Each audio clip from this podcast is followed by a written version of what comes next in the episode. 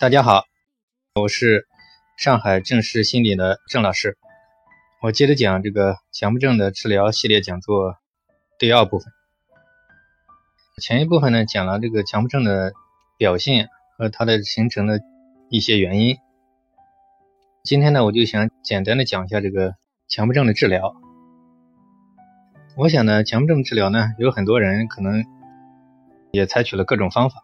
一般人呢，就遇到强迫症，可能是先到医院里面，但是可能也吃了一些药，或者是做了一些心理量表。强迫症呢，也有些人呢，可能就是去了很多地方，采取了一些疗法，比如森田住院疗法，比如精神分析、认知疗法、行为疗法、厌恶疗法、脱敏疗法，还有一些人采用了，比如内观啊。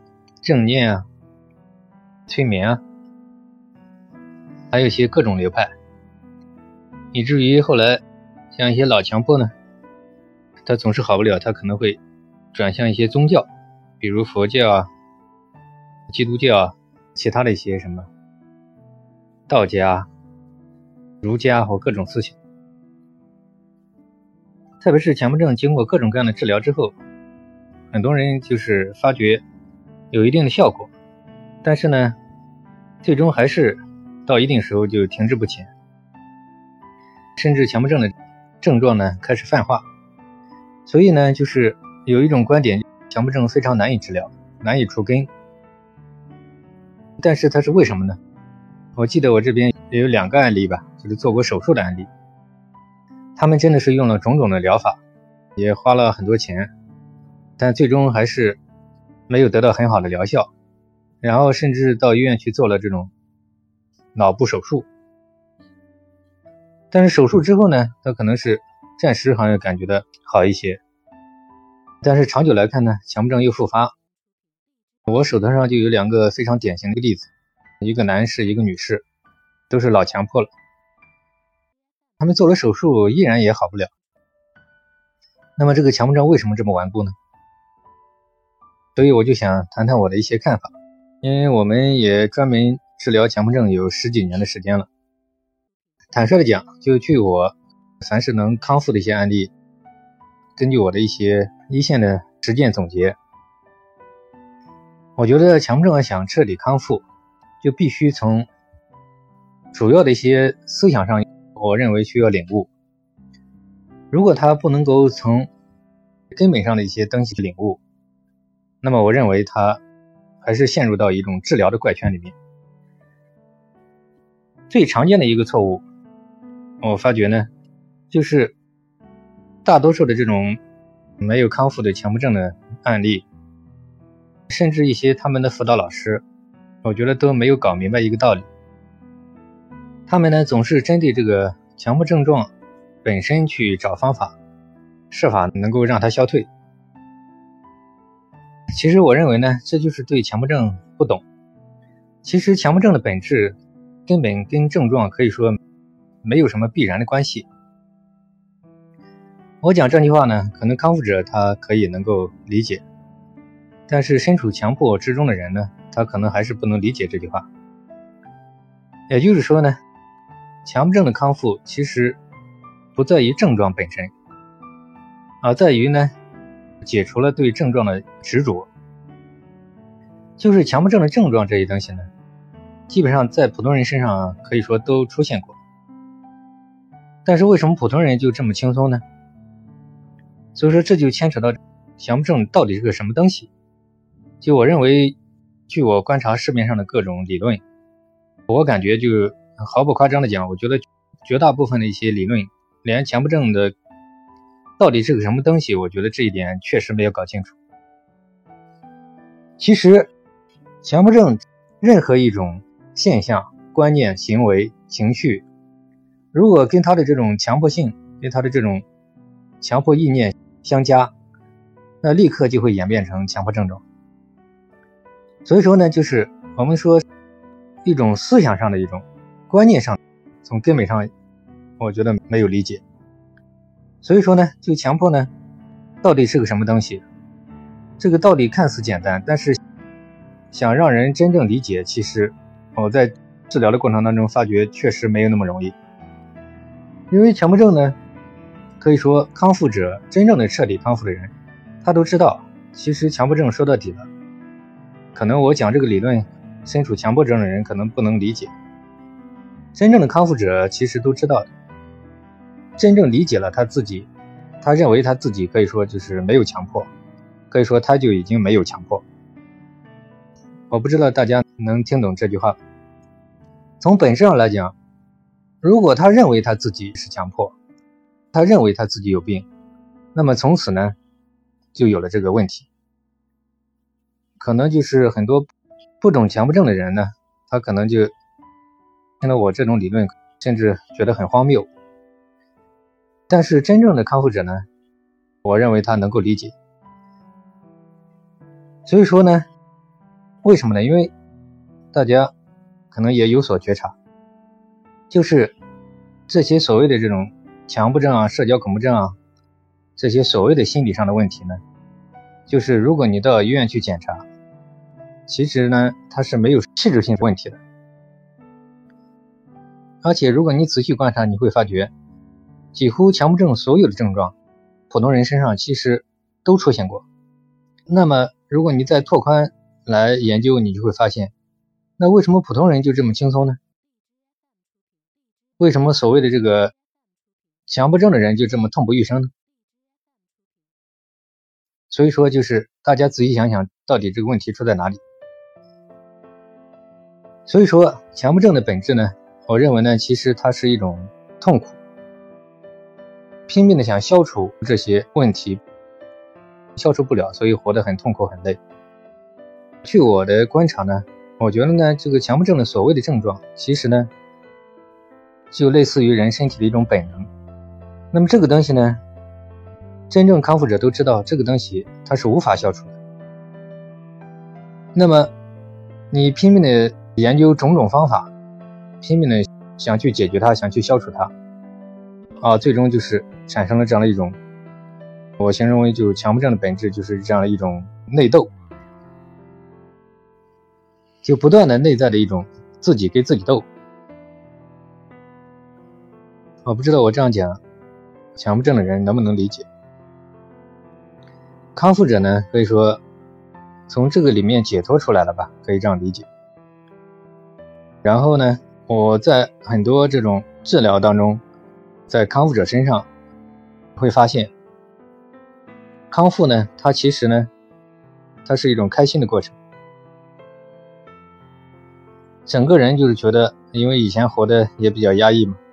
所以说，他就过得就越来越快乐，越来越快乐，越来越用一个字形容，就是比较爽，越来越快乐，越来越爽，爽多了，可以说他其实也就离康复不太远。其实从另外一种角度来讲，它可以讲是一种，我上节课也讲过，人的一种快乐吧，解除压抑吧。那么你看普通人呢，可以理解为就是千方百计都去找乐子。心理上的这种痛苦呢，我觉得呢，就从本质上来讲呢，这个能量呢，都是他自己给他加上去的。所以呢，我刚才讲到了呢，强迫症常见的最根本的一个误区，就是这个观点呢，真正这么多年用各种方法也彻底治好了一些老强迫。当然，他们康复之后呢，他们都一听就可以理解。但是当他们深陷其中的时候，想一步步的让他们好起来，把他们敲醒，嗯，我感觉就是也不是这么容易的事情。所以说呢，什么叫强迫呢？可以坦率的讲，我这样讲可能很多人也不一定能接受。但是说到底的呢，其实大家呢可以这样理解，都是正常人，就没有一个有病。如果从根本上来解释这个现象呢，我觉得呢，大家犯了一个错误。这个错误呢，大家把这种正常的当做不正常。然后我觉得呢，如果说大家什么地方有什么不正常，我理解呢，这一点上可以算是犯的一个最主要的一个错误。所以我觉得从根本上，如果能够让大家好起来，就是要把这一点把它纠正一下。我觉得其实呢也就可以了。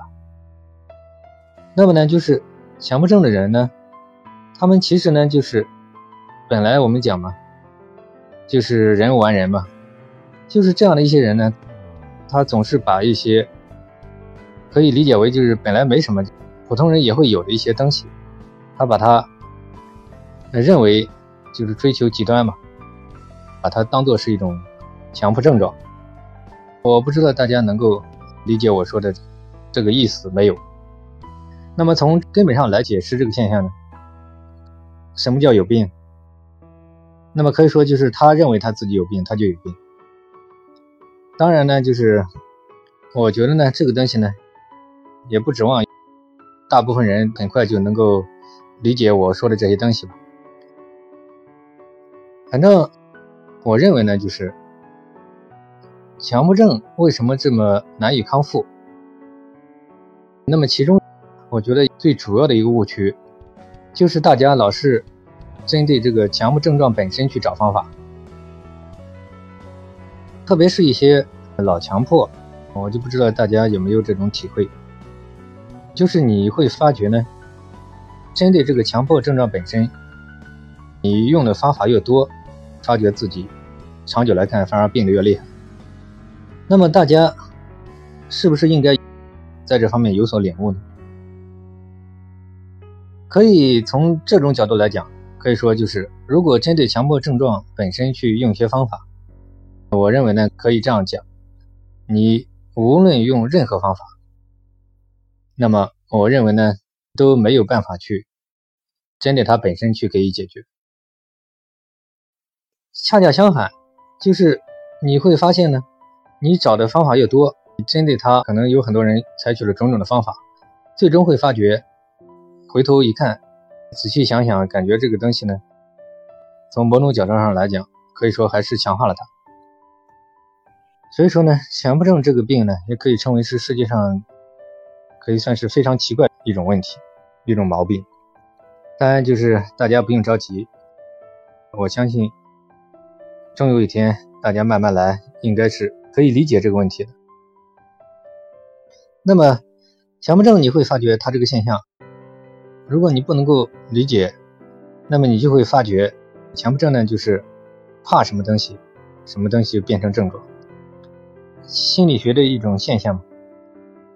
你越是想消除一个东西，越是想找办法去想平复一个东西，那么我们在现实当中会发现呢。你反而就等于是把这个东西给它强化。我今天呢，主要是先讲这一点，强迫症最常见的一个最核心的一个误区吧。大家因为时间也久了嘛，不指望大家一下能听懂，因为这个东西，像我们治疗也是，强迫症的治疗一般特别时间比较久，没有办法要一对一的长期的这种反复的敲打，反复的启发他。然后就像慢慢慢慢的，就像敲木鱼一样，时间久了才可以把它敲醒。可以理解为就是冰冻三尺非一日之寒嘛。反正我们这边这么多年的案例，凡是能解决的都是这样。大部分人来讲都是这样。像我们外地的，还有一些，包括国外的一些，甚至一些华人留学生，也是通过这种电话、微信这种，有很多人也没见过面嘛，就这样一对一的。需要长期的、大量的敲打、正强化、启发、反复的给他开导，然后时间久了，才能够变成自己的东西。所以，为什么说强迫症说简单，道理也简单；说复杂也复杂。我在实际的心理辅导过程当中，我发觉他真正难点其实就在这里，就是想让求助者真正理解。变成他自己内心里面的东西，我觉得很困难。想让求助者去理解到，让他可以懂啊，我觉得这个根据现实的角度来看，我的理解，这个东西真的是要花费很多很多时间，很多很多精力，在一个老强迫身上，才可以把它治好。今天就简单讲到这里，我们下节课再说。